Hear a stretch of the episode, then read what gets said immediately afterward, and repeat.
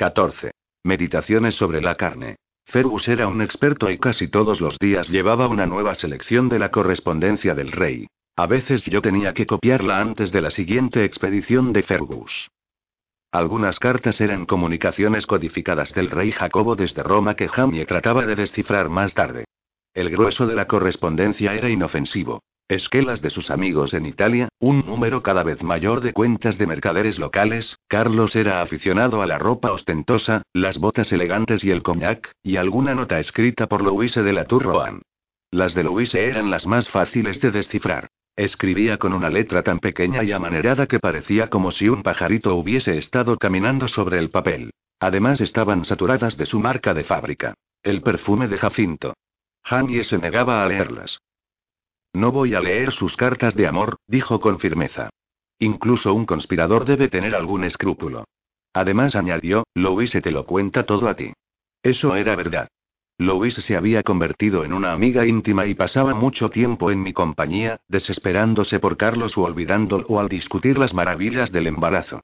Nunca tenía náuseas, maldita sea. A pesar de ser tan atolondrada, yo la quería, aunque era un alivio poder huir de su lado todas las tardes para ir al hospital de Sanjes. No era probable que a Luis se le ocurriera visitarlo. Sin embargo, no me faltaba compañía. A pesar de su primera experiencia en el hospital, Mary Hawkins reunió valor para volver a acompañarme una y otra vez. Si bien aún no se atrevía a mirar una herida, era útil dando de comer a los pacientes y fregando el suelo, actividades que consideraba un buen cambio después de las reuniones en la corte o la vida en casa de su tío. Aunque se escandalizaba por algunas cosas que veía en la corte, no es que viera mucho, solo que se escandalizaba fácilmente, no parecía disgustarle la presencia del vizconde de Marigny, lo que me hacía suponer que su familia aún no había arreglado la boda y no le había nada. Mi conclusión fue confirmada un día, a fines de abril, cuando, camino al hospital, ruborizándose me confesó que estaba enamorada. ¡Ay, es tan apuesto! exclamó con entusiasmo, casi olvidando su tartamudeo y tan espiritual, además. ¿Espiritual? Pregunté, ah, qué bien. Pensé que no era una cualidad que yo desearía en un amante, pero había toda clase de gustos. ¿Y quién es el caballero favorecido? Le pregunté, ¿alguien que conozco? El rubor se acentuó. No, no lo creo. No debería decírtelo, pero no lo puedo evitar. Le escribió a mi padre. Vendrá a París la semana que viene. ¿De veras? Eso sí que era interesante. Me han dicho que el conde de Palles estará en la corte la próxima semana, dije. Tú, pretendiente, forma parte de su séquito. Mary me miró estupefacta. ¿Un francés? Ay, no, Claire. ¿Cómo voy a casarme con un francés? ¿Qué tienen de malo los franceses? Pregunté, algo sorprendida ante su vehemencia.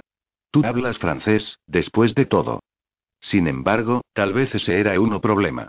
A pesar de que Mary hablaba muy bien francés, su timidez la hacía tartamudear aún más en ese idioma que en inglés. ¿No sabes nada acerca de los franceses? murmuró, con los ojos muy abiertos y horrorizada. Claro que no lo sabes. Tu esposo es tan gentil y tan amable, él no lo haría. Q quiero decir, sé que él no te molestaría de esa manera, su rostro enrojeció desde la barbilla hasta la raíz del pelo. ¿Te refieres a...? Comencé, tratando de pensar en algún modo delicado de hacerla hablar sin especular demasiado sobre los hábitos de los franceses. Recordando lo que el señor Hawkins me había dicho sobre el padre de Mary y sus planes de boda, pensé que tal vez debería intentar aclararle los comentarios que sin duda había oído en charlas de salones y vestidores. No quería que se muriera del susto en el caso de que terminara casada con un francés. A lo que hacen en la, cama, murmuró con voz ronca. Bueno, dije, hay un límite en las cosas que pueden hacerse en la cama con un hombre, después de todo. Y dada la gran cantidad de niños que hay en la ciudad, supongo que hasta los franceses conocen bien los métodos ortodoxos. Ah. Niños, bueno, sí, por supuesto, dijo, como si no tuviera mucha relación con lo que trataba de decirme.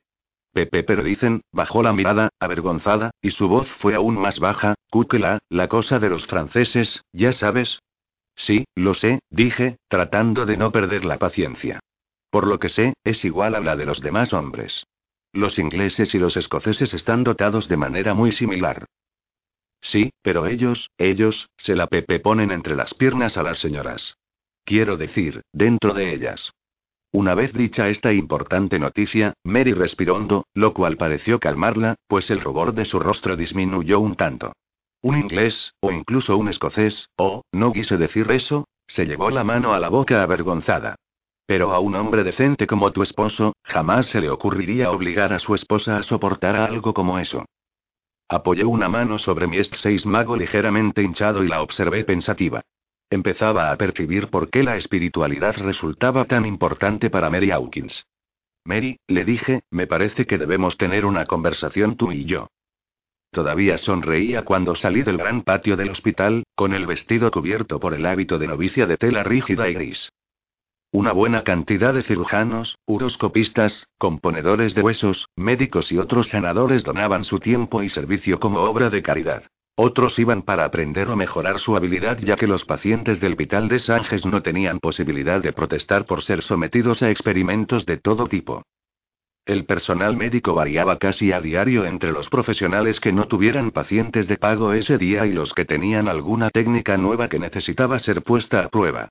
Sin embargo, la mayoría de los médicos independientes iban bastante a menudo, así que pronto aprendí a reconocer a los regulares.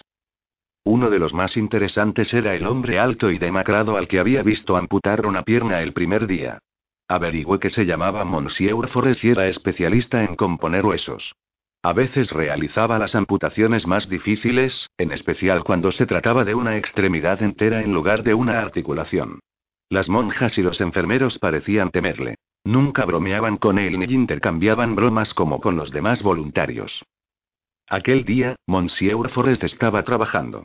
Me acerqué en silencio, para ver qué hacía. El paciente, un joven obrero, yacía en el camastro, muy pálido y jadeante. Se había caído de un andamio de la catedral y se había roto un brazo y una pierna. Pude ver que el brazo no era un problema para un profesional. Se trataba de una fractura simple de radio. Sin embargo, la pierna tenía una fractura doble compuesta, que afectaba el fémur medio y la tibia. Afilados fragmentos óseos asomaban por la piel del muslo y la pantorrilla, y la piel lacerada estaba llena de moretones. No deseaba distraer la atención del profesional, pero Monsieur Forez parecía muy pensativo. Caminaba lentamente alrededor del paciente, temiendo que la víctima estuviera ya muerta. Parecía un cuervo, con su nariz picuda y el pelo suave y negro sin empolvar peinado hacia la nuca. Su ropa también era negra y lúgubre, aunque de buena calidad. Era evidente que ganaba bien fuera del hospital. Por fin supo qué hacer. Levantó la barbilla y miró a su alrededor en busca de ayuda. Sus ojos se posaron en mí, y me hizo un ademán para que me acercara. Yo tenía puesto el hábito de novicia y, perdido en su concentración, no advirtió que no llevaba la toca ni el velo de una monja. Aquí, Masoeur, ordenó, cogiendo el tobillo del paciente. Agarradlo firmemente, justo detrás de Italón. No apretéis hasta que os lo ordene, pero cuando os dé la orden, tirad del pie hacia vos. Hacedlo muy despacio, pero con fuerza. Necesitaréis fuerza, ¿os dais cuenta? Me doy cuenta. Cogí el pie como me indicaba. Monsieur Forest se dirigió lentamente hacia el otro lado del camastro, sin dejar de contemplar la pierna fracturada. Tengo un estimulante que será de utilidad, dijo. Constriñe los vasos sanguíneos de la superficie de la piel, e impele la sangre hacia adentro, donde puede ser de mayor utilidad para nuestro joven amigo. Diciendo esto, cogió al paciente por los pelos y le metió un medicamento en la boca sin derramar ni una gota. Ah, dijo cuando el hombre hubo tragado. Eso ayudará. En cuanto al dolor, sí, será mejor si podemos entumecer la pierna, así el paciente se sentirá menos inclinado a resistirse a nuestros esfuerzos para enderezarla. Sacó un pequeño alfiler de bronce del bolsillo. Exploró con suavidad el interior del muslo del paciente, cerca de la ingle. Los dedos vacilaron, se detuvieron y palparon en un pequeño círculo hasta detenerse en un punto. Monsieur Forest apoyó la punta del alfiler en el mismo sitio. Después sacó un pequeño martillo de bronce y clavó el alfiler en la pierna de un solo golpe. La pierna se sacudió con violencia, pero después pareció relajarse. El vaso constrictor administrado previamente estaba haciendo efecto. El flujo de sangre de los tejidos dañados había disminuido considerablemente. Es increíble. exclamé. ¿Qué habéis hecho? Monsieur Forest sonrió con timidez. Sus mejillas se tiñeron de rosa por el placer que le produjo mi admiración. Bueno, no siempre funciona tan bien, admitió con modestia. Esta vez tuve suerte. señaló el alfiler de bronce, mientras explicaba. Aquí, hermana, hay un gran nudo de nervios, lo que los entendidos en anatomía llaman plexus. Si se tiene la suerte de atravesarlo, inhibe una gran cantidad de sensaciones en la extremidad inferior. De repente, al darse cuenta de que estaba perdiendo un tiempo que podría utilizar operando, se enderezó. Vamos, Maso Euro ordenó. Volved a vuestro puesto. La acción del estimulante no dura mucho. Debemos trabajar rápidamente. Casi muerta, la pierna se enderezó con facilidad y los extremos astillados del hueso volvieron a insertarse en la piel. Siguiendo las órdenes de Monsieur Forez, sujeté el torso del joven mientras él maniobraba el pie y la pantorrilla, aplicando una tracción constante mientras se hacían los últimos ajustes. Así está bien, hermana. Ahora, si podéis sostener el pie un momento, con un grito llamó a un enfermero y le hizo llevar un par de palos y algunas vendas. Poco después, la pierna estaba entablillada y las heridas vendadas. Habéis hecho un trabajo espléndido, dije. La expresión de Monsieur Forest cambió. Se había dado cuenta de que no usaba velo. En aquel momento la campana de la iglesia contigua sonó, llamando a vísperas. Disculpadme, dije, empezando a quitarme el hábito. Debo irme de inmediato, o mi marido se preocupará. Me alegro de haberos podido asistir, Monsieur Diez. El componedor de huesos me observó sorprendido. Pero vos, claro, no sois una monja. Debí darme cuenta antes, pero, ¿quién sois? Preguntó con curiosidad. Mi apellido es Fraser, dije. Disculpad, pero debo irme, o mi esposo. Se enderezó hasta alcanzar toda su altura, y se inclinó con profunda seriedad. Sería un privilegio para mí escoltaros hasta vuestra casa, Madame Fraser. Pues, muchas gracias, respondí. Pero ya tengo quien me escolte, dije, buscando a Fergus con la mirada. Allí estaba, apoyado en el marco de una puerta, retorciéndose de impaciencia. Monsieur Forez examinó a mi escolta con mirada dubitativa, y luego me cogió firmemente de un codo. Os acompañaré hasta la puerta de casa, madame declaró. Esta parte de la ciudad es mucho más peligrosa por la noche, y no podéis andar por ahí con un niño por compañía. Vi que Fergus enrojecía de indignación al oír que lo llamaban niño. Empecéis a protestar y a decir que él era una excelente escolta, y que siempre me llevaba por las calles más seguras. Monsieur Forez hizo caso omiso de nosotros, y se limitó a hacer un gesto majestuoso con la cabeza a la hermana Angélica mientras me guiaba a través de las enormes puertas dobles del hospital. Fergus me pisaba los talones, tirándome de la manga. Malame. Dijo. Malame. He prometido al amo que todos los días os llevaría a casa sana y salva, y que no os permitiría ir con indeseables. Aquí está, Malame. Sentaos aquí. Vuestro criado puede ocupar el otro asiento. Sin hacer caso de las protestas de Fergus, Monsieur Forest lo alzó y lo arrojó dentro del carruaje. Conversamos cortésmente camino a casa, discutiendo sobre temas médicos. Fergus no se movía de su rincón. Al llegar a la Rue Tremoulins, saltó sin esperar a que el cochero abriera la puerta y entró a toda prisa. Lo seguí con la mirada y me volví para despedirme de Monsieur Diez. No es nada, me aseguró. Vuestra residencia me queda de camino y no habría dejado a una dama tan gentil librada a las calles parisinas a estas horas. Me dio la mano para ayudarme a descender, e iba a decir algo más cuando oímos que la puerta de mi casa se abría de golpe. Vi a Jamie, cuya expresión fue cambiando de airada a sorprendida. Ah. Dijo. Buenas noches, monsieur. Hizo una reverencia, que monsieur Forest devolvió con gran solemnidad.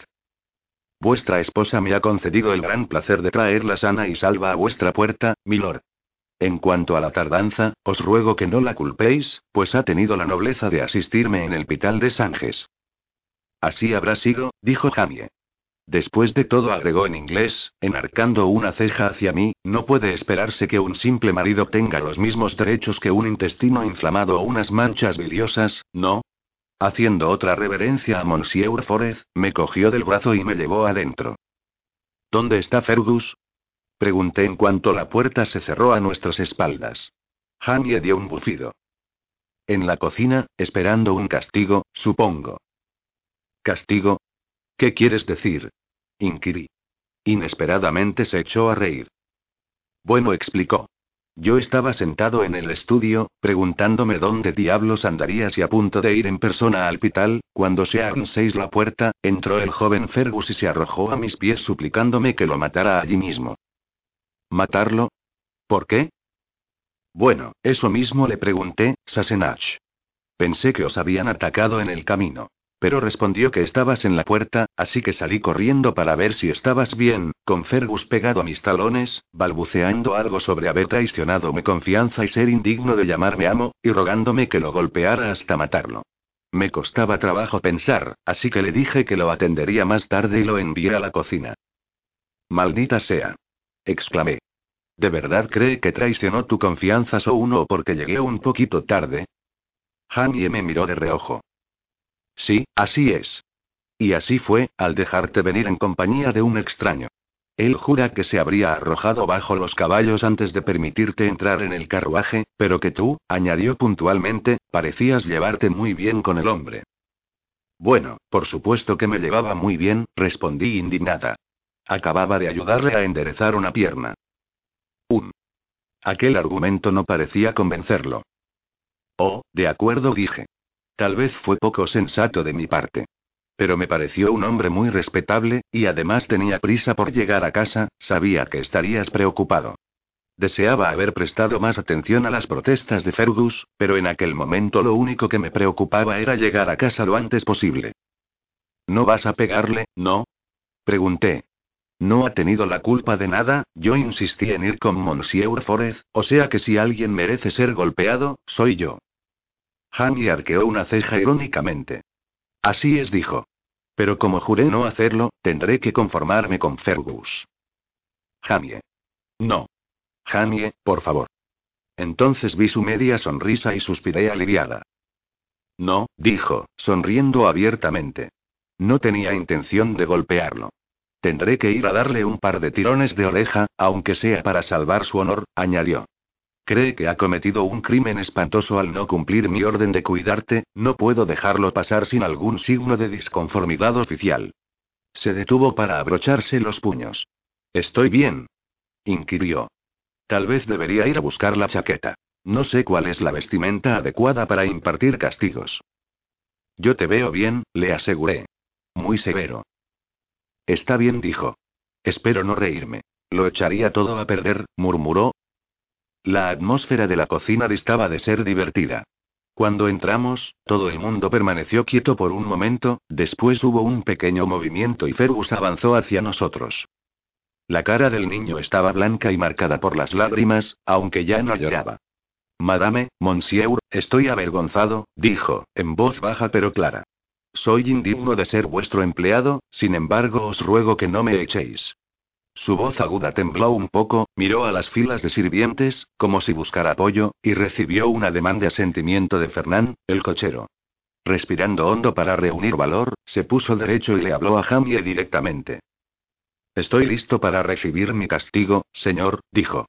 Como si esta hubiera sido la señal, uno de los lacayos salió de las filas, condujo al niño a la mesa y, pasando al otro lado, cogió sus manos por encima del tablero. Pero, empezó Jamie.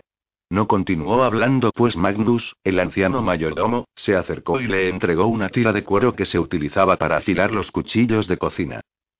Pues, dijo Jamie, mirándome con impotencia.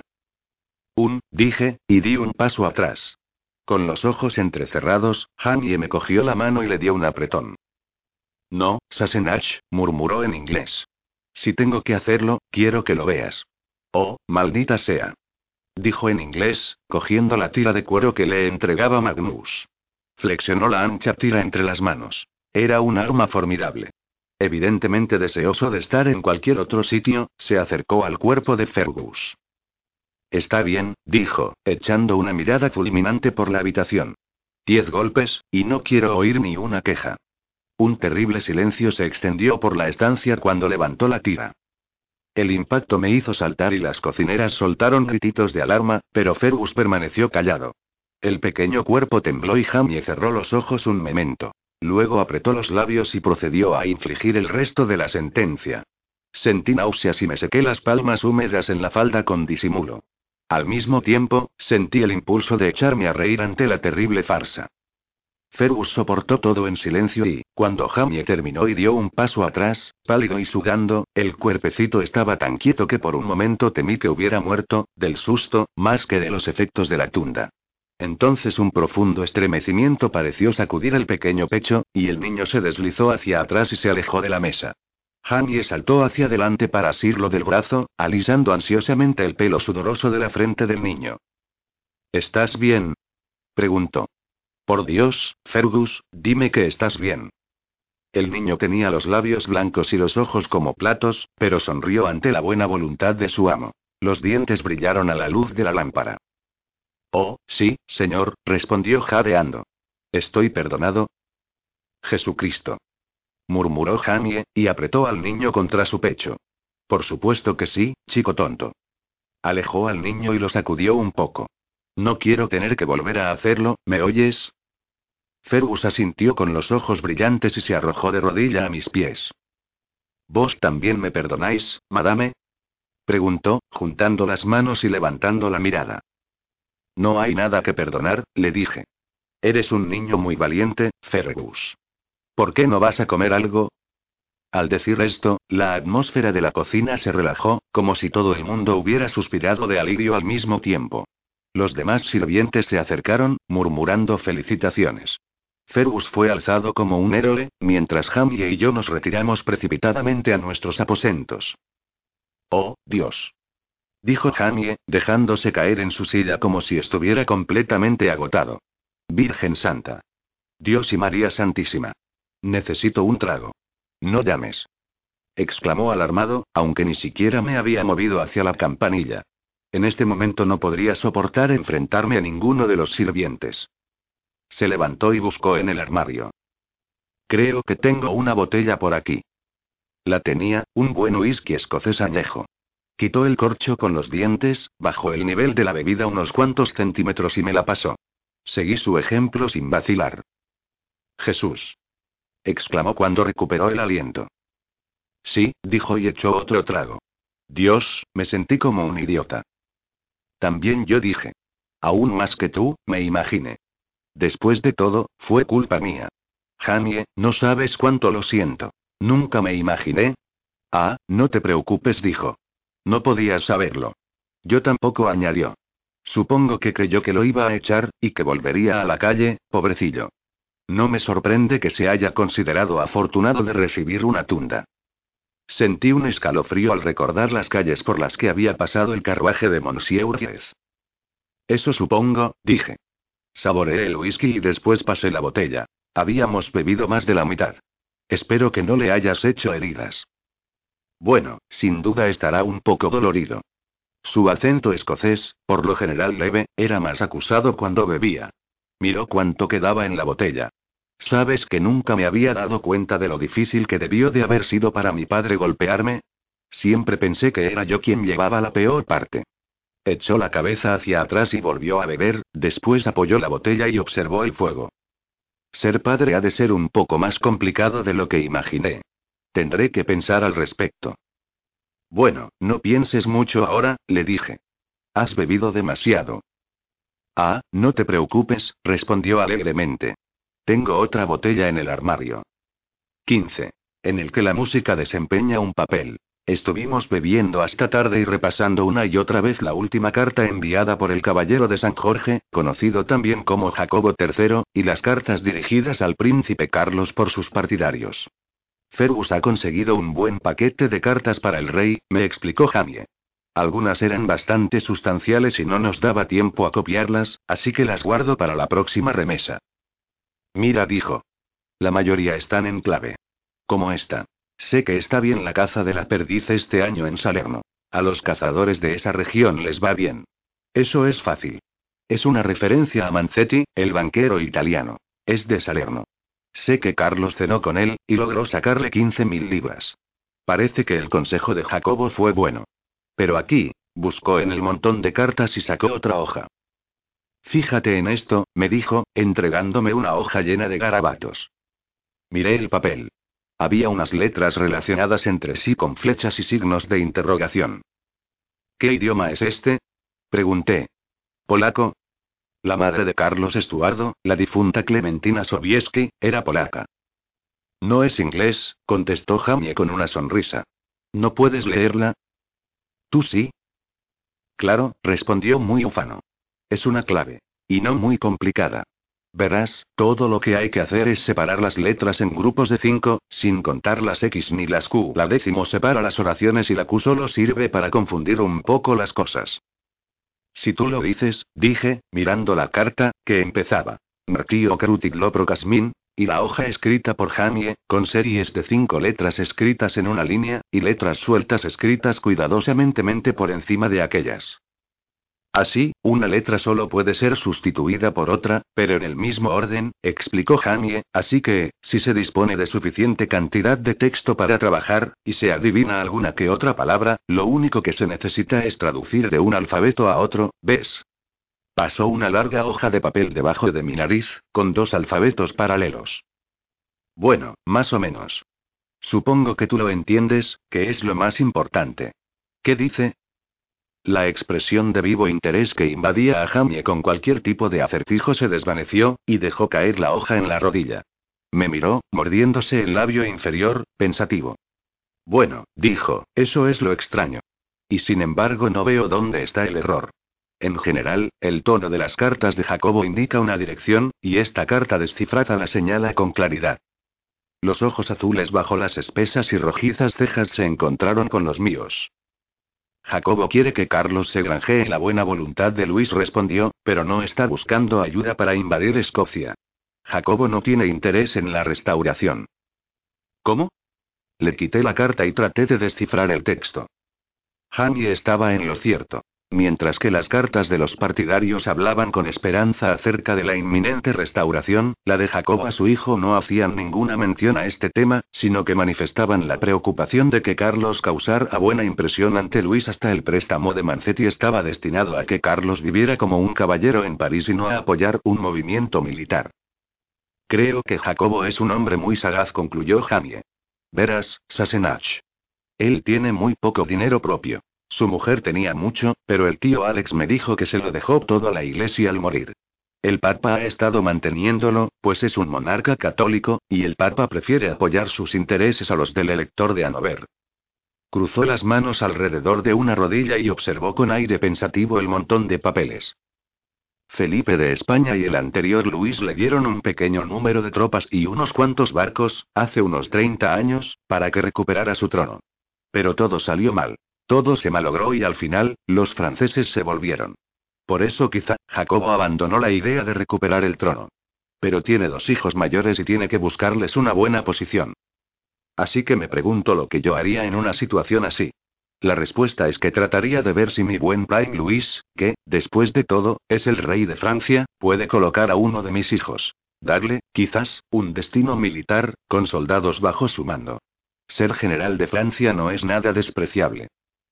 Un, asentí, pensativa. Sí, pero si yo fuera muy inteligente, quizá no iría a pedirle una limosna a Luis como un pariente pobre. Enviaría a mi hijo a París, e intentaría que lo aceptara en la corte. Y mientras tanto, mantendría viva la impresión de que sigo buscando activamente mi restauración. Porque en cuanto Jacobo reconozca abiertamente que los Estuardo jamás volverán a reinar en Escocia, añadió Jamie con voz suave, dejará de tener valor para Luis.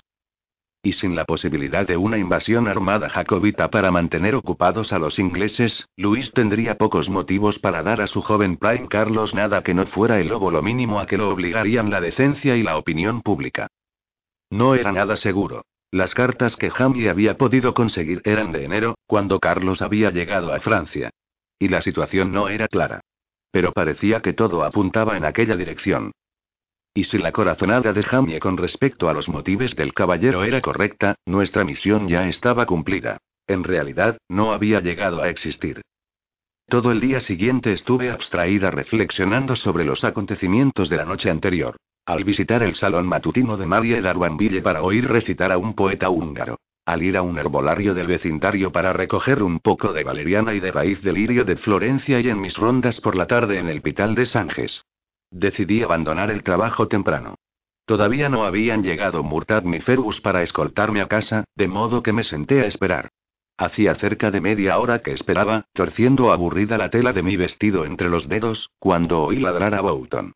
El portero estaba ausente, como solía suceder. Como de costumbre durante su ausencia, el cuidado de las puertas del hospital quedaba a cargo de las eficientes patas y dientes de Boughton. Al primer ladrido de advertencia siguió un gruñido bajo que dio a entender al extraño que permaneciera en su sitio. Me levanté para ver si el padre Balmain se estaba enfrentando al demonio otra vez. Pero era una figura alta, cuya falda flameaba con gracia alrededor de sus piernas mientras se alejaba del pequeño animal. Jamie pestañeó, sorprendido por el asalto.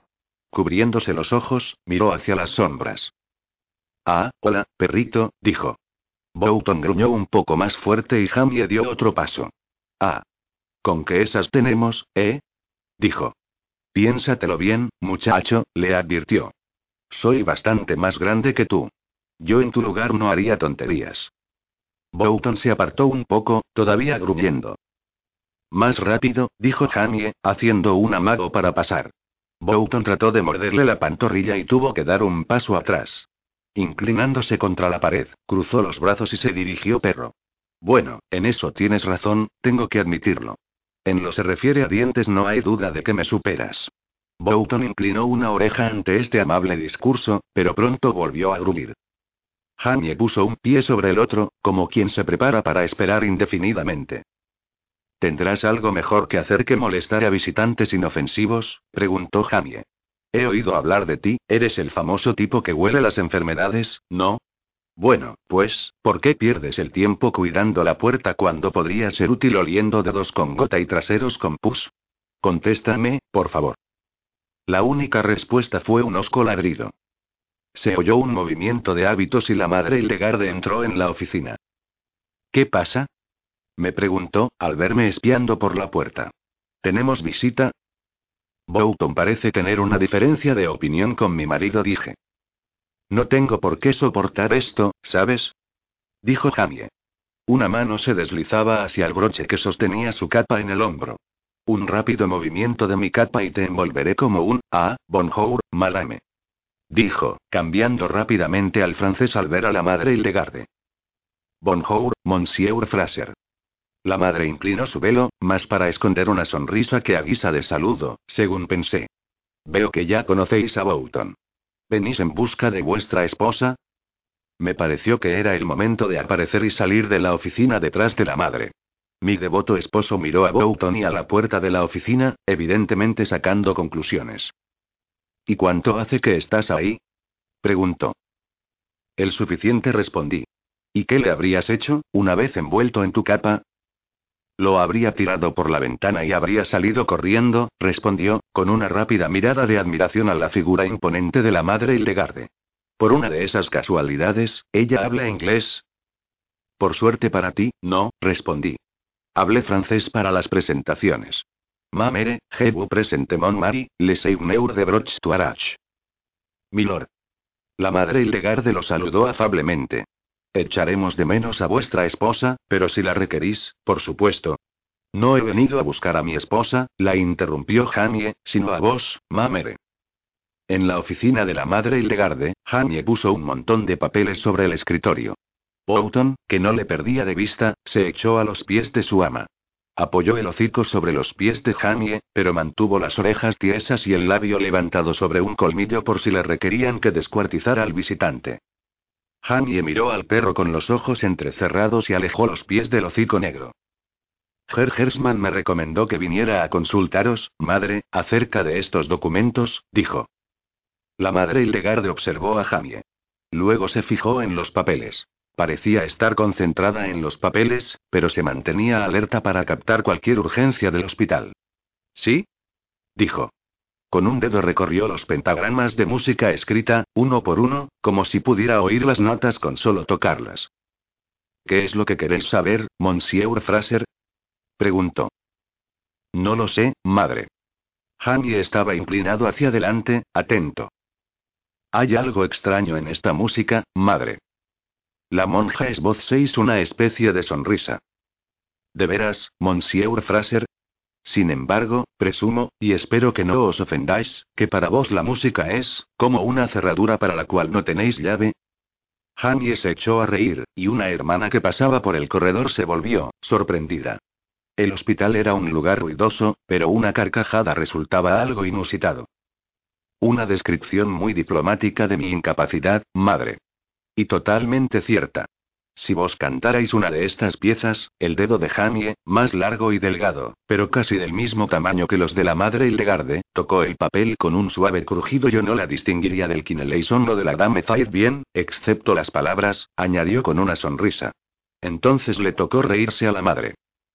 Bueno, por lo menos entendéis las palabras. Cogió los papeles y ojeó los de arriba. Jamie se quedó sentado. Apoyó sobre la rodilla la mano sana sobre la lisiada y se quedó observándola. Los rasgados ojos azules estaban atentos, sin hacer caso al ruido del hospital. Los pacientes gritaban, los enfermeros y las monjas se gritaban entre sí y los familiares daban gritos de pena o de consternación. El ruido de los instrumentos metálicos resonaba en las antiguas piedras del edificio, pero ni Jamie ni la madre Hildegarde se movieron. Por fin la madre apartó las páginas y lo miró. Sus ojos brillaban como los de una jovencita. Creo que tenéis razón. En este momento no tengo tiempo de pensarlo. Pero aquí hay algo extraño. Colocó las hojas en un solo montón. Es extraordinario. Dijo. Sea como fuere, madre, ¿podéis, con vuestros conocimientos, encontrar una pauta? Es algo difícil. Tengo razones para suponer que se trata de una clave, y que el idioma del mensaje es inglés, aunque el texto de las canciones es en alemán. La madre Hildegarde emitió un gruñido de sorpresa. ¿En inglés? ¿Estáis seguro? Jamie sacudió la cabeza. Seguro no, pero lo sospecho. Tenemos el país de origen. Las canciones fueron enviadas desde Inglaterra. Bien, monsieur, dijo, arqueando una ceja. Vuestra esposa habla inglés, ¿no? Y me imagino que estaréis dispuesto a sacrificar su compañía para que me asista en esta tarea. Hanye la miró, con una media sonrisa. Os propongo un trato, madre dijo. Si vuestro perrito no me muerde cuando me vaya, podéis retener a mi esposa. Y así fue como aquella noche, en lugar de regresar a la casa de Jared en la Rue Tremoulins, compartí la cena con las hermanas del Convent de Sanjes ante la larga y angosta mesa del comedor, y luego me dirigí a las habitaciones privadas de la madre Hildegarde para el trabajo planeado. Había tres cuartos en la vivienda de la superiora. El primero estaba amueblado como una sala de estar, con cierta riqueza. Después de todo, era allí donde recibía las visitas. El segundo cuarto me sorprendió, simplemente porque no lo esperaba. Al principio tuve la impresión de que lo único que contenía era un enorme clavicordio, de madera de nogal lustrada y brillante, y decorado con florecitas pintadas a mano que colgaban de una rama que recorría la caja de resonancia. Con una mirada más detenida, sin embargo, vi otros muebles en el cuarto, incluyendo un grupo de repisas del largo de la pared, llenas de obras sobre música y manuscritos cosidos a mano, muy parecidos a los que la madre Hildegarde apoyaba en aquel memento sobre el atril del clavicordio. La madre me señaló una silla. Ahí hay papel y tinta, milady. Y ahora veamos qué puede decirnos esta partitura. La música estaba escrita en un pergamino grueso con los pentagramas bien rectos a lo largo de las páginas y las notas, claves, pausas y agudos estaban trazados con esmero. Se trataba de una copia final, no de un borrador garabateado. En la parte superior de la página estaba el título islandés. Canción del campo. El título, como puedes ver, sugiere algo simple, como un Volkslied, dijo la madre Hildegarde. Y sin embargo la forma de la composición es diferente. ¿Puedes leer música a primera vista?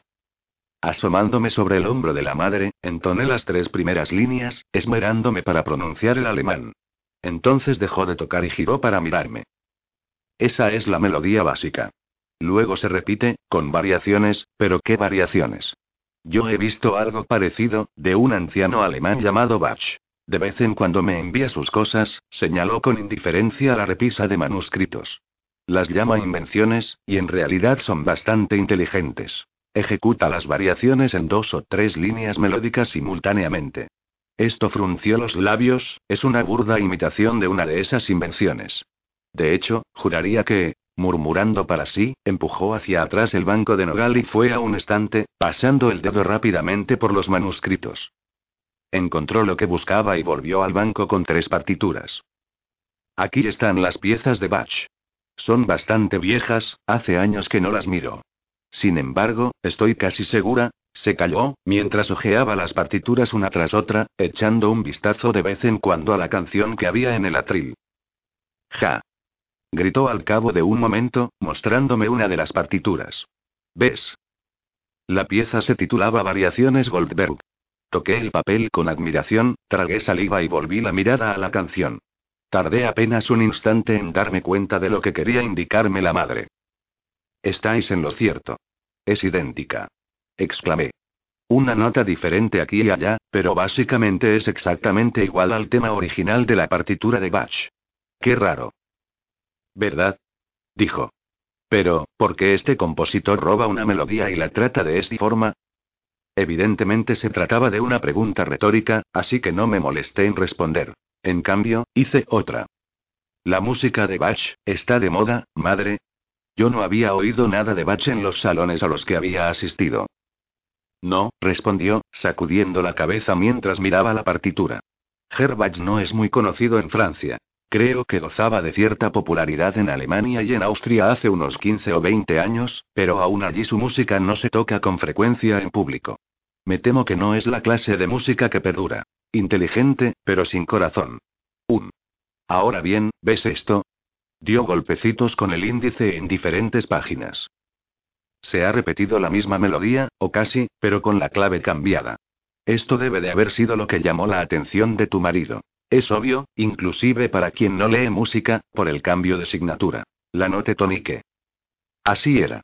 Cada cambio de clave iba marcado por una línea vertical doble seguida de una clave triple y un grupo de sostenidos o bemoles. Cinco cambios de clave en una pieza tan breve, observó la madre. Y son cambios que no tienen ningún sentido, musicalmente al menos. Mira, la línea básica es la misma, sin embargo nos movemos de la clave de dos bemoles, que es si mayor bemol, a la mayor, con tres sostenidos. Más extraño aún, continúa con una asignatura de dos sostenidos, y sin embargo usa el sol sostenido. Muy extraño, dije. Agregar un sol sostenido a la sección en re mayor producía el efecto de que la línea musical fuera idéntica a la sección en la mayor. En otras palabras, no existía ninguna razón para haber cambiado la clave. No sé alemán. ¿Entendéis lo que dice, madre? Ella asintió. Los pliegues del velo negro crujían con el movimiento. Los ojillos estaban fijos en el manuscrito. ¡Qué letra tan horrorosa! murmuró para sí. Claro que no es de esperar buena poesía de los alemanes, por lo general, pero esto, se interrumpió, sacudiendo el velo. Debemos suponer que, si tu marido está en lo cierto al creer que se trata de una clave, el mensaje está en estas palabras. Por lo tanto, no tendrían gran importancia en sí mismas. ¿Qué dice? Mi pastora retoza con sus corderos entre las verdes colinas leyó. La gramática es horrible. Claro que al escribir poesía se permiten ciertas libertades, si el poeta insiste en que los verses rimen. Suele ser el caso de las canciones de amor. ¿Sabéis mucho acerca de las canciones de amor, madre Hildegarde? Pregunté. Toda pieza de música es en esencia una canción de amor, respondió. En cuanto a tu pregunta, sí, he sabido muchas canciones de amor, cuando era niña sonrió. Yo era una especie de prodigio, ¿entiendes? Ejecutaba de memoria cualquier cosa que oía y escribí mi primera composición a los siete años. Hizo un gesto al clavicordio. Mi familia era rica. De haber sido hombre, sin duda habría sido músico. Habló con sencillez, sin pesar. ¿Y no habríais podido componer música si os hubierais casado? Pregunté. La madre Hildegarde extendió las manos. Yo había visto aquellas manos arrancar una gaga clavada en un hueso, acomodar un hueso en su articulación, o coger la cabeza ensangrentada de un bebé entre los muslos de su madre. Y también había visto aquellos dedos tocar las teclas de ébano con la delicadeza de un ángel. Bueno, dijo, después de un momento de reflexión, todo es culpa de San Anselmo. ¿De verdad? Sonrió al ver mi expresión. Ah, sí. Mi padrino, el viejo rey Sol, me regaló un libro acerca de las vidas de los santos cuando tenía ocho años. Era un libro hermoso, con páginas de bordes dorados y cubiertas con adornos de joyas. Era más una obra de arte que literaria. Sin embargo, lo leí. Y aunque disfruté todas las historias, en especial las de los mártires, hubo una frase en la historia de San Anselmo que dejó huella en mi alma. Cerró los ojos y echó atrás la cabeza, recordando. San Anselmo era un hombre de gran sabiduría y conocimiento, un doctor de la Iglesia. Pero también era obispo, un hombre que amaba a su rebaño y cuidaba sus necesidades temporales y espirituales. La historia contaba con detalle todas sus obras y concluía con estas palabras. Y así murió, al final de una vida eminente útil, y así obtuvo su corona en el paraíso. Hizo una pausa, doblando las manos sobre las rodillas. Hubo algo en esas palabras que me atrajo profundamente. Una vida eminentemente útil. Sonrió. Podría pensar en muchos epitafios peores, Milady. De repente extendió las manos y se encogió de hombros. Yo deseaba ser útil, dijo. Entonces, descartando la conversación, volvió a concentrarse en la música. Así que lo más extraño son los cambios de clave. La note tonique. ¿Y eso dónde nos deja? Abrí la boca con una ligera exclamación. Al estar hablando en francés no me había dado cuenta antes. Pero al oír a la madre de contar su historia, había estado pensando en inglés, y cuando volví a mirar la música caí en la cuenta. ¿Qué sucede? preguntó la monja. ¿Has visto algo? La clave. Exclamé, riéndome a medias. En francés es la note tonique, pero en inglés se dice key, que quiere decir llave. Indiqué el gran manojo de llaves. Eso es un passepartout, ¿no es así? Una llave maestra. Sí, respondió ella, intrigada. Tocó la llave. Un passepartout. Pero esta otra se llama clef. Clef, clavel, exclamé con alegría. Perfecto. Puse un dedo en la partitura. Veréis, mamere, en inglés la palabra es la misma, key, tanto para la música como para la cerrajería. En francés, clef significa llave, y en inglés, clef también forma parte de la asignatura musical. Y la clave de la música también es la clave del código Jamie dijo que creía que se trataba de un código inglés. Hecho por un inglés con un sentido del humor verdaderamente diabólico, añadí. Tras aquella pequeña reflexión, el código no resultó demasiado difícil de descifrar. Si el autor era inglés, era probable que también el mensaje en clave estuviera escrito en aquel idioma. Eso significaba que las palabras alemanas servían S61 o como letras individuales. Y al haber visto el trabajo que Jamie se había tomado con los alfabetos y las letras cambiantes, me bastaron un par de intentos para encontrar el código. Dos bemoles significan que hay que contar cada segunda letra, empezando desde el comienzo de la sección, dije, mientras escribía deprisa los resultados. Y tres sostenidos significan que hay que tomar cada tercera letra, comenzando al final de la sección. Supongo que utilizó alemán para ocultar el mensaje y por la cantidad de palabras que tiene. En alemán se necesitan casi el doble de palabras para decir lo mismo que en inglés. ¿Tienes tinta en la nariz? observó la madre Hildegarde. ¿Tiene sentido? Sí, respondí. De repente se me secó la boca. Sí, tiene sentido. Una vez descifrado, el mensaje era breve y sencillo. También profundamente turbador. Los leales súbditos de vuestra majestad en Inglaterra aguardan vuestra restauración 6N. La suma de 50.000 libras está a vuestra disposición. Como prenda de buena fe, solo se hará efectiva en forma personal, a la llegada de vuestra majestad a tierra inglesa ley. Hay una letra S al final. No sé si es una firma o algo que hizo el autor para que la palabra alemana fuera correcta. 1.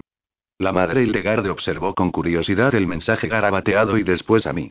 Tal vez ya lo sepa, por supuesto, dijo, asintiendo, pero puedes asegurar a tu esposo que mantendré esto en secreto. Si no confiara en vos no os habría pedido este favor, protesté. La hermana alzó las gruesas cejas. Si esta es una prueba de las actividades de tu marido, se arriesga demasiado al confiar en cualquier persona. Asegúrale que soy consciente del honor, añadió con voz seca.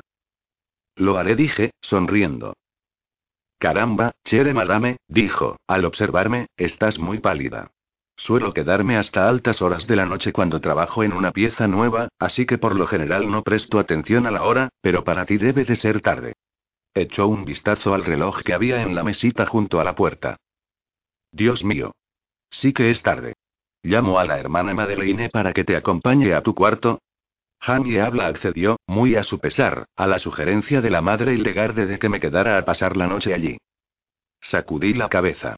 Estaba cansada, pero no quería ir a dormir. El mensaje era inquietante. Pues entonces, tomemos un pequeño refresco para celebrar nuestro éxito. La madre Hildegarde hizo sonar una campana. Poco después fue una monja con leche caliente y pasteles helados. Tocaré para ti, anunció. Te ayudará a dormir. La música era suave y tranquilizadora. ¿Es vuestra? Pregunté, aprovechando una pausa. La madre sacudió la cabeza sin girarse. No. De un amigo mío, Jim Philippe Rameau. Es bueno teórico, pero no escribe con gran pasión. Debí de haberme quedado dormida, pues me desperté con la voz de la hermana Madeleine en el oído y su mano cálida y firme bajo mi brazo, poniéndome de pie y conduciéndome a mi cuarto. Mirando hacia atrás, pude ver a la madre de mientras tocaba. Sobre el suelo, cerca de sus pies, yacía Boughton. De manera que quizá han ido más allá de las palabras, observó Jamie. Quizá. Repetí. Una oferta de 50.000 libras parece algo bastante claro. Para la época, la suma equivalía a la renta anual de un ducado de regular tamaño. Alzó una ceja escépticamente al ver el manuscrito musical que había traído del convento. Sí, claro. Una oferta semejante es bastante segura, si depende de que Carlos o Jacobo vuelvan a Inglaterra. Si Carlos va a Inglaterra, significa que también recibió respaldo suficiente de otros sitios para poder ir a Escocia. No, dijo, pensativo, lo interesante de esta oferta es que es la primera señal concreta de que los Estuardo, al menos uno de ellos, organizan un intento de restauración. ¿Uno de ellos? ¿Quieres decir que quizá Jacobo no sepa nada de esto? Miré el mensaje en clave con más interés. El mensaje era para Carlos, me recordó Jamie, y vino de Inglaterra, no a través de Roma. Fergus lo consiguió del mensajero regular, en un paquete con sellos ingleses, no del mensajero papal. Y todo lo que leí en las cartas de Jacobo, sacudió la cabeza, serio. El paquete ya había sido abierto. Carlos ha visto este manuscrito. No llevaba fecha, así que no sé cuánto tiempo hace que lo recibió. No tenemos las cartas que Carlos envió a su padre. Pero en ninguna de las cartas de Jacobo se habla de esto, de nadie que pudiera ser el compositor ni de cualquier promesa de apoyo por parte de Inglaterra. Me di cuenta de la dirección en que apuntaba. Y Louise de la Tour decía que Carlos pensaba anular su matrimonio para casarse con ella una vez fuera rey. ¿Crees que quizá Carlos no estuviera solo haciendo promesas falsas? Quizá no, respondió Jamie. De modo que Carlos puede estar actuando a solas, dije. Y Jacobo lo ha enviado aquí simulando que busca la restauración, para impresionar a Luis, pero en realidad... ¿Cómo que Carlos no simula nada? Me interrumpió Jamie. Sí, eso es lo que parece. Lo que debemos hacer ahora, Sassenach, es mantener los ojos bien abiertos, para ver qué ingleses hay en París. Alzó el manuscrito de la cama y lo ojeó pensativamente. Si alguien piensa en la posibilidad de buscar apoyo a gran escala, pueden enviar un mensajero personal a Carlos. Si yo estuviera arriesgando 50.000 libras, querría ver qué recibo por mi dinero, ¿no crees? Sí, claro, respondí. Y hablando de ingleses, ¿el rey compra su coñac a Jared, o prefiere al señor Silas Hawkins? El señor Silas Hawkins, que está tan ansioso por enterarse de cómo está el clima político en las tierras altas de Escocia. Jamie sacudió la cabeza con admiración. Yo pensé que me había casado contigo porque tenías una bonita cara y un trasero hermoso y gordito. Y pensar que también tienes cerebro. No lo sé, pero lo sabré antes de que termine el día. 16. La naturaleza del azufre. El príncipe Carlos, en efecto, compraba su coñac al señor Hawkins. Aparte de ese descubrimiento, poco avanzamos durante las cuatro semanas siguientes. Luis de Francia seguía sin hacer caso de Carlos Estuardo. Jamie continuaba con su negocio de vino y visitando al príncipe Carlos. Fergus seguía robando cartas. Louise, princesa de Rohan, aparecía en público del brazo de su marido, con aspecto afligido, pero floreciente. Yo seguía vomitando por la mañana, trabajando en el hospital por la tarde y sonriendo en las reuniones. No obstante, hubo dos sucesos que parecieron prometer cierto progreso. Carlos, aburrido por el encierro, empezó a visitar las tabernas en compañía de Jamie, muchas veces sin la presencia de su tutor, el señor Sheridan, que se consideraba demasiado viejo para ir de juerga. Por Dios, este príncipe bebe como una cuba. Exclamó Jamie en cierta oportunidad al regresar de uno de los antros, oliendo a vino barato. Examinó con ojo crítico una enorme mancha que tenía en la camisa. Tendré que encargar una camisa nueva, dijo. Vale la pena, si te dice algo mientras está bebiendo. ¿De qué habla? De caza y de mujeres. se negó firmemente a entrar en detalles. O bien la política le importaba menos que Louise de la Tour, o era muy discreto. El otro suceso fue que Monsieur Duvernay, el ministro de Finanzas, perdió al ajedrez con Jamie, no una sino repetidas veces. Tal como Jamie había supuesto, Monsieur Duvernay estaba cada vez más empeñado en ganar, razón por la cual nos invitaban con frecuencia a Versalles, donde yo me dedicaba a recoger chismes mientras Jamie jugaba. Aquella noche, Jamie y el ministro estaban tan concentrados en el juego que permanecían ajenos a todo lo que les rodeaba. Nunca he visto algo más aburrido que el ajedrez, murmuró una dama. Y lo llaman entretenimiento. Me entretengo más mirando cómo mi criada les quita las pulgas a los pajes negros. Por lo menos chillan y ríen un poco. No me molestaría que el pelirrojo chillara y riera un poco conmigo, dijo su compañera. Le sonreí con afabilidad, y sentí cierto placer al ver que el rubor le iba subiendo desde el cuello y le dejaba el cutis con manchas rosadas. En cuanto a Jamie, la rubia bien podría haberle acariciado la cabeza que ni siquiera se habría enterado. Me pregunté en qué estaría tan concentrado. Seguro que en la partida no. Monsieur Duvernay jugaba con mucha cautela, pero siempre utilizaba las mismas estratagemas. El duque de Neve estaba a mi lado. Vi que sus ojillos oscuros se fijaron en los dedos de Jamie, y después se apartaron. Meditó un momento, examinando el tablero, y luego se alejó para elevar su apuesta. Un lacayo se detuvo a mi lado, se inclinó y me ofreció otra copa de vino. La rechacé. Ya había bebido suficiente. Sentía la cabeza ligera. Al girarme para buscar un asiento, vi al conde St. Germain al otro lado de la habitación. Quizá era él a quien miraba Jamie. El conde, a su vez, me miraba a mí. En realidad, me estaba fulminando con la mirada, con una sonrisa en los labios. No era su expresión normal, y no lo favorecía. No me preocupó, pero lo saludé con la cabeza. Después, me confundí entre el grupo de damas, charlando de esto y aquello, pero tratando, siempre que podía, de llevar la conversación hacia Escocia y su rey exiliado. Por lo general, la posible restauración de los Estuardo no parecía preocupar a la aristocracia de Francia. Cuando yo mencionaba a Carlos Estuardo, la gente ponía los ojos en blanco o se encogía de hombros. A pesar de los buenos oficios del conde de Mar y de los demás jacobitas de París, Luis se negaba a recibir a Carlos en la corte. Y un exiliado sin dinero que no gozaba del favor del rey no iba a ser invitado a reuniones sociales donde pudiera conocer algún banquero rico. Al rey no le complace que su primo haya llegado a Francia sin solicitar antes su consentimiento, me dijo la condesa de Brabant. Ha dicho que, por lo que a él concierne, Inglaterra puede seguir siendo protestante. Y si los ingleses arden en el infierno con George de Hanover, tanto mejor. Frunció los labios con compasión. La condesa era amable. Lo lamento, sé que ha de ser una desilusión para vosotros, pero realmente, se encogió de hombros. Pensé que podríamos soportar aquella desilusión, y seguí buscando más chismes de este tipo, pero aquella noche no tuve mucho éxito. Los jacobitas, según me dieron a entender, eran muy aburridos.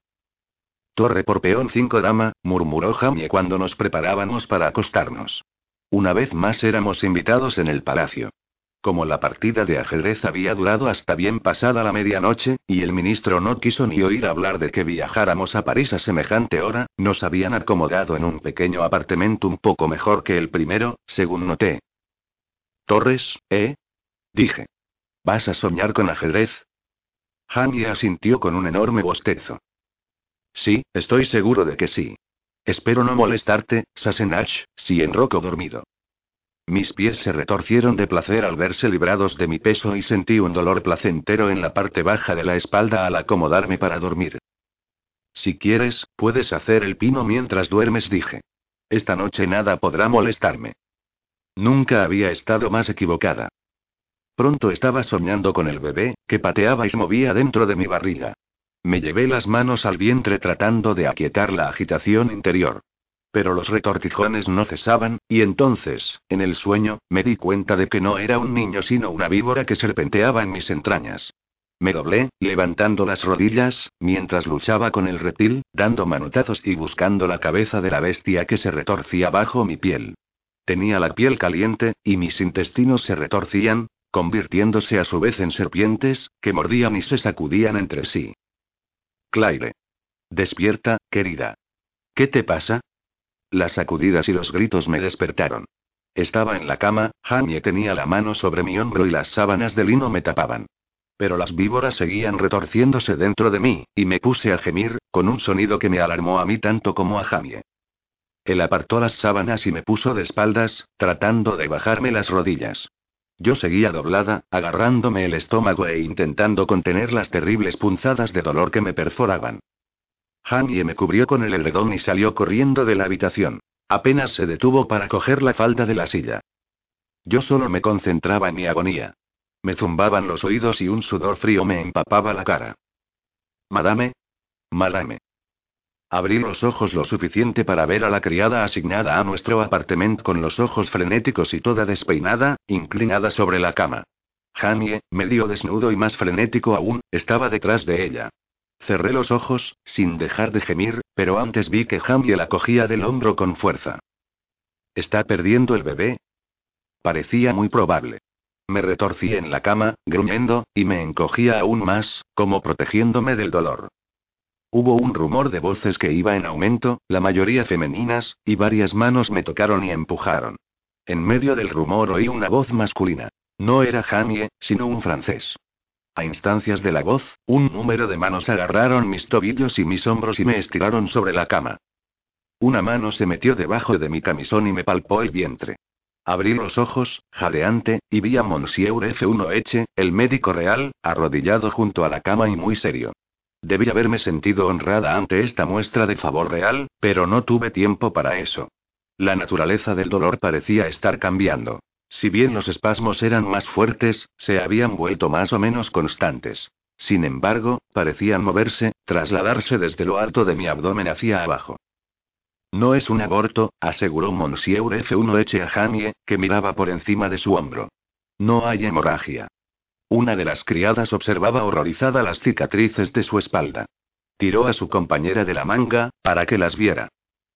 Quizás sea una inflamación de la vejiga, decía Monsieur F1H, o un espasmo hepático. Idiota, dije, con los dientes apretados. Monsieur F1H me miró altivamente, calzándose tardíamente los quevedos con borde de oro para aumentar el efecto.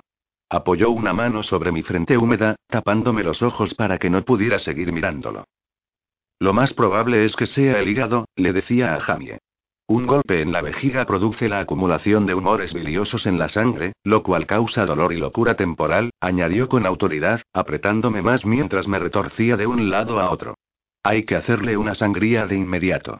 Platón, la palangana. Me solté y aparté la mano que me tapaba los ojos. Apártate de mí, maldito matasanos. Jamie. No permitas que me toquen con eso. Grité. Platón, el asistente de Monsieur F1H, se acercaba con una lanceta y una palangana, mientras las espectadoras contenían el aliento y se abanicaban unas a otras. Jamie, pálido, miraba con impotencia a Monsieur F1H y a mí.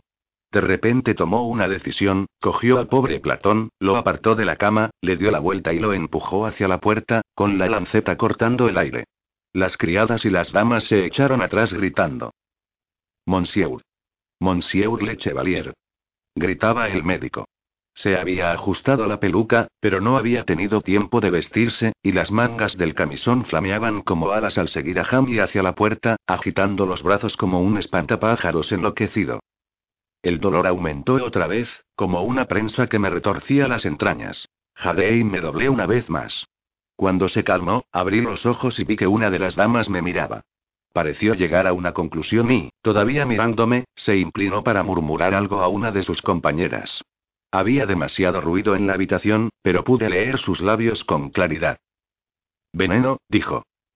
El dolor iba bajando cada vez más, y entonces me di cuenta. No se trataba de un aborto, ni de apendicitis, y mucho menos de espasmo de hígado. Tampoco era veneno, precisamente, sino cáscara sagrada. Vos. Dije, avanzando, amenazadora hacia el maestro Raimón, quien se agazapó detrás del cocodrilo embalsamado. Vos. Maldito gusano con cara de sapo. Yo, Madonna. No os he hecho ningún mal, ¿verdad?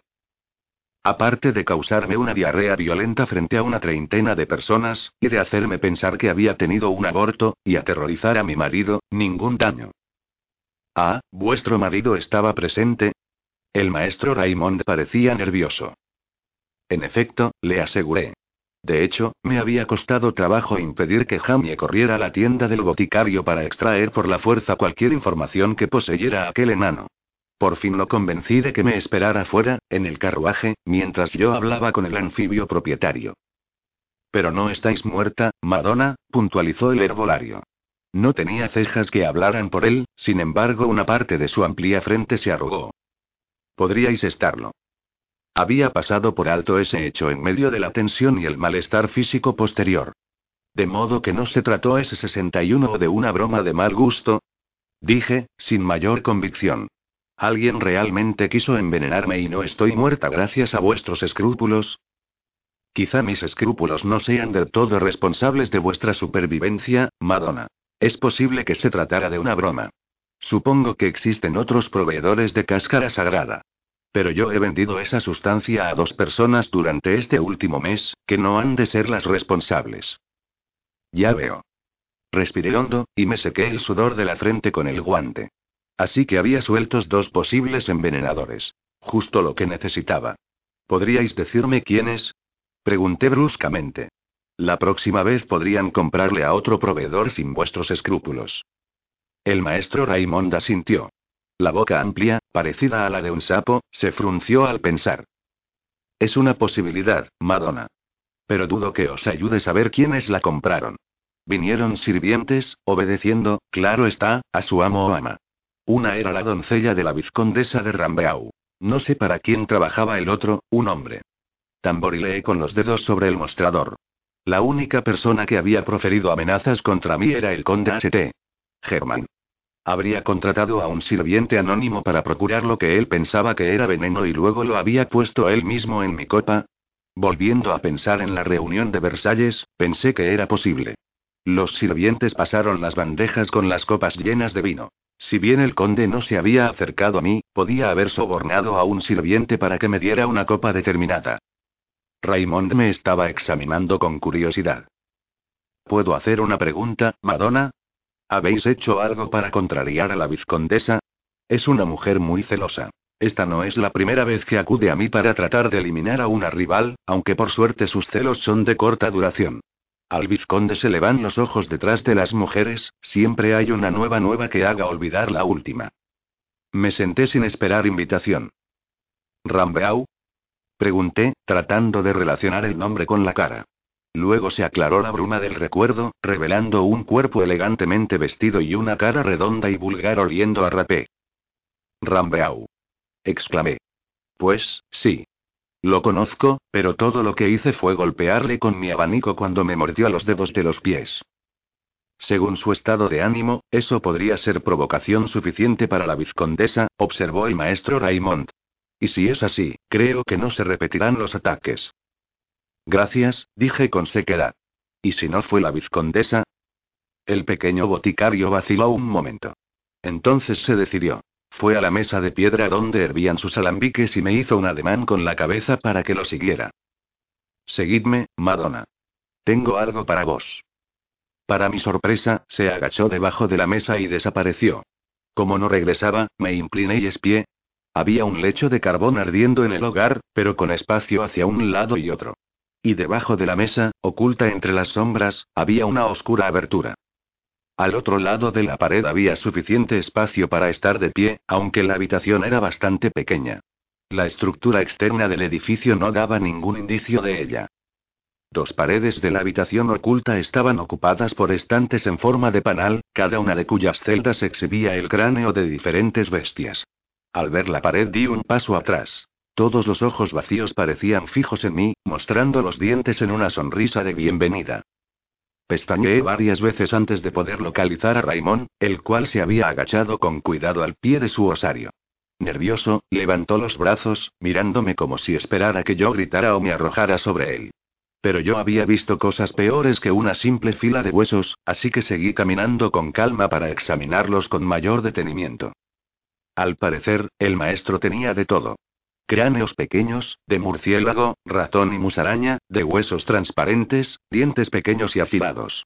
Caballos, desde enormes pecherones con enormes mandíbulas en forma de cimitarra, muy adecuados para aplastar ejércitos de filisteos, hasta cráneos de burros, tan duraderos como los de los enormes caballos de tiro.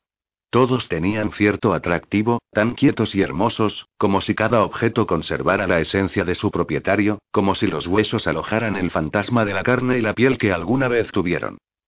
Extendí la mano y toqué uno de los cráneos. El hueso no estaba frío como había esperado, sino extrañamente tibio, como si la calidez desaparecida hace tiempo flotara allí cerca. Yo había visto restos humanos tratados con menos reverencia. Los cráneos de los primeros mártires cristianos yacían amontonados en las catacumbas y los fémures arrojados en un montón como si fueran palillos chinos. ¿Es un oso? Pregunté, en voz baja. Era un cráneo grande, con los colmillos curvos para desgarrar y los molares chatos. Sí, Madonna. Al ver que yo no tenía miedo, Raymond se relajó. Su mano rozó las curvas del cráneo sólido y duro. ¿Veis los dientes? Comedor de pescado y carne, pero triturador de bayas y gusanos. Rara vez mueren de inanición, pues comen cualquier cosa. Me giré. Lentamente, admirando, tocando aquí y allá. Son preciosos, dije. Sí. Conservan el carácter del animal, ¿veis? Puede decirse mucho de lo que fue solo por lo que queda. Cogió uno de los cráneos más pequeños y señaló las protuberancias de la parte inferior. Parecían pequeños globos. Aquí, el canal del oído entra aquí y así el sonido hace eco en el cráneo. Así se explica el oído tan agudo de la rata, Madonna. Timpano bullare, dije, asintiendo. Mi latín es muy pobre. Los nombres que uso para esas cosas son, inventados por mí. Aquellos. Señalé hacia arriba. Son especiales, ¿no es cierto? Ah, sí, Madonna. Son lobos. Lobos muy antiguos. Levantó uno. Aquellos cráneos no eran de un suave color blanco como los demás, sino manchados de marrón y brillantes de tanto pulido. Estas bestias ya no existen, Madonna. ¿No existen? ¿Queréis decir que se han extinguido? Toqué el cráneo una vez más, fascinada. ¿Y dónde los conseguisteis? Bajo tierra, Madonna. Enterrados en la turba. Al mirarlos de cerca, pude ver las diferencias entre aquellos cráneos y los más nuevos y blancos en la pared opuesta. Aquellos animales habían sido más grandes que las lobos comunes, con mandíbulas que habrían quebrado los huesos de las patas de un alce, o desgarrado el gaznate de un ciervo. Sentí un escalofrío al tocarlo, pues recordé el lobo que había matado al salir de la prisión de Wentworth y sus compañeros de manada que me habían perseguido en el crepúsculo helado, apenas seis meses atrás. ¿No os gustan los lobos, Madonna? preguntó Raymond. ¿Y sin embargo los osos y los zorros no os preocupan? También son cazadores, comedores de carne. Sí, pero no de la mía, respondí secamente, entregándole el cráneo centenario. Siento mucha más simpatía por nuestro amigo el alce. Di una palmadita afectuosa al hocico saliente. ¿Simpatía? Los suaves ojos oscuros me miraron con curiosidad. Es una emoción inusual para sentir por un hueso, Madonna. Bueno, sí, dije, un poco avergonzada, pero en realidad no parecen solo huesos. Quiero decir que se puede percibir cómo fue el animal al observar sus cráneos. No son solo objetos inanimados. Raymond sonrió, como si hubiera oído algo que le gustaba. Sin embargo, no respondió. ¿Para qué los queréis? Pregunté al darme cuenta de que un conjunto de cráneos no era lo usual en una botica. Los cocodrilos tal vez sí, pero no todo aquello. Se encogió de hombros, de buen humor. Bueno, son una compañía mientras realizo mi trabajo. Hizo un gesto hacia un rincón, donde había una mesa de trabajo atestada de objetos. Y aunque pueden hablarme de muchas cosas, no son tan ruidosos como para atraer la atención de los vecinos. Venid dijo. Tengo algo para vos. Lo seguí, intrigada, hasta un armario alto, al fondo de la habitación. El maestro no era un naturalista, ni tampoco lo que yo entendía por científico. No llevaba notas, ni hacía dibujos, ni registros que otros pudieran consultar y de los cuales pudiera aprenderse. Sin embargo, estaba convencida de que él deseaba fervientemente enseñarme las cosas que sabía, su cariño por los huesos, tal vez. El armario estaba pintado con gran cantidad de signos extraños, cruces y espirales metidas en pentágonos y círculos. Símbolos cabalísticos. Reconocí uno o dos, de algunas de las referencias históricas de mi tío Lamp. ¿Estáis interesado en la cábala? Pregunté. Aquello explicaría el taller oculto. Si bien existía un fuerte interés por el ocultismo entre los literatos franceses y la aristocracia, se mantenía en la clandestinidad por temor a la ira de la Iglesia. Ante mi sorpresa, Raymond se echó a reír. Sus dedos de uñas cortas apretaron el centro de un símbolo y la cola de otro. Pues no, Madonna. Los cabalistas son pobres, por lo general, así que no frecuento su compañía. Pero estos símbolos ahuyentan a la gente curiosa. Lo cual no es poco perder para un poco de pintura. A lo mejor los cabalistas tienen razón cuando atribuyen poderes a estos símbolos. Sonrió mientras abría el armario. Vi que era doble. Si algún curioso que no temiera los símbolos, abría la puerta, solo vería el armario de un boticario. Pero si se tocaba la secuencia correcta de una serie de pestillos y lengüetas, se accedía a una profunda cavidad secreta. Raymond abrió un cajoncito y extrajo una piedra blanca cristalina, que me entregó. Para vos, me dijo. Para vuestra protección. ¿Es mágica? Pregunté escépticamente. Raymond volvió a reír. Sostuvo la mano sobre el escritorio y dejó caer un puñado de piedrecitas de colores, que rebotaron sobre el papel secante. Supongo que podéis llamarla así, Madonna. Puedo cobrarla más cara cuando lo hago. Con la punta del dedo separó una piedrecita de color verde pálido del montón. Tienen la misma magia, ni más ni menos, que los cráneos. Son los huesos de la tierra, con la esencia de la matriz de donde provienen, y los poderes que allí se alojaban también pueden encontrarse aquí. Empujó hacia mí una piedrecita amarilla. Azufre. Si lo mezcláis con otros elementos y le acercáis una cerilla, explota. Pólvora. ¿Es eso magia? ¿O solo la naturaleza del azufre? Supongo que depende de con quién estéis hablando, observé. Su rostro se iluminó con una sonrisa. Si alguna vez queréis abandonar a vuestro marido, Madonna dijo, riéndose entre dientes, seguramente no os moriréis de hambre. Una vez os dije que erais una profesional, ¿verdad? Mi marido. exclamé, palideciendo.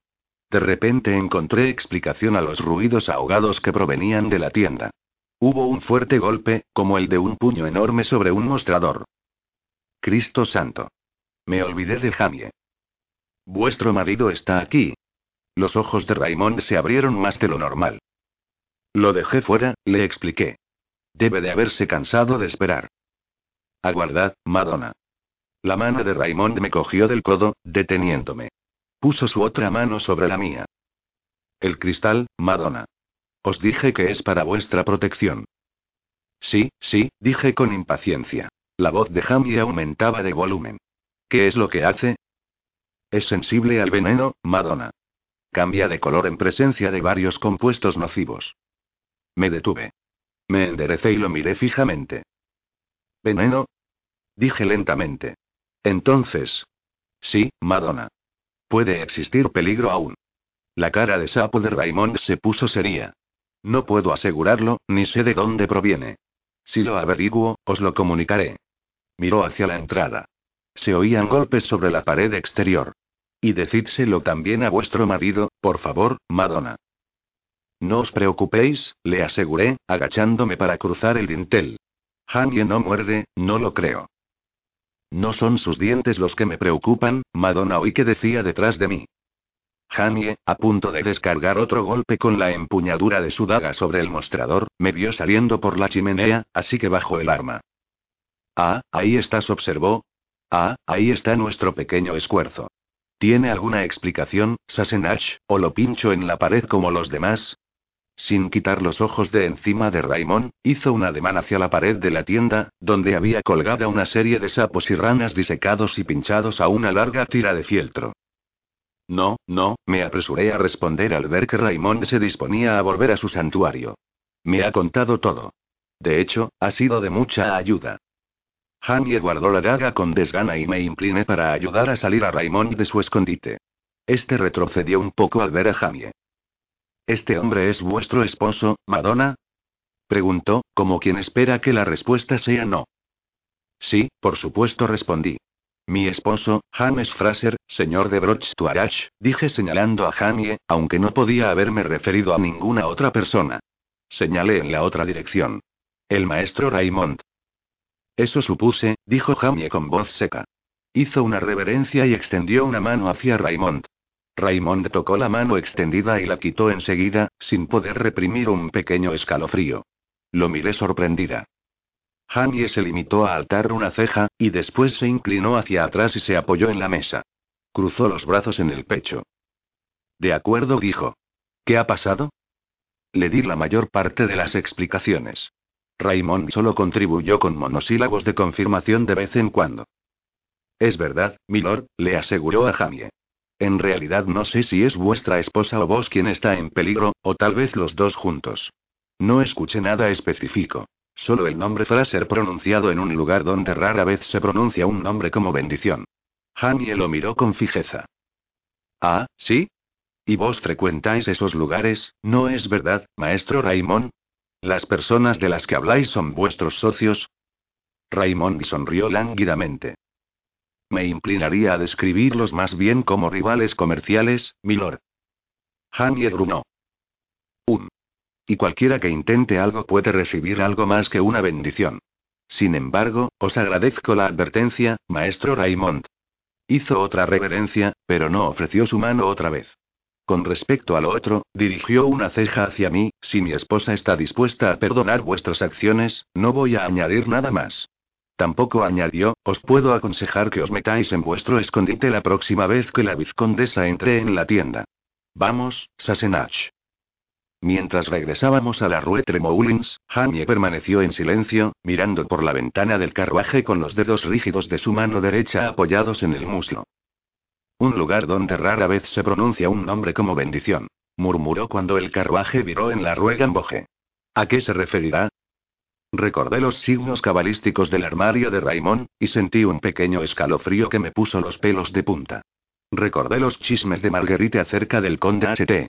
Germain y la advertencia de Madame de Ramage. Se lo conté a Jamie, y también lo que me había dicho Raymond. Tal vez él lo considere un poco de pintura, concluí, pero conoce gente que no piensa como él, pues ¿a quién quiere alejar de su armario? Jamie asintió. Sí. He oído rumores de tales actividades en la corte. En aquel momento no les presté atención, pensando que solo eran tonterías, pero indagaré un poco más. Se echó a reír de repente, y me apretó contra su cuerpo. Enviaré a Murtaga que persiga al conde St. Germán. Así el conde tendrá un demonio real con el cual jugar.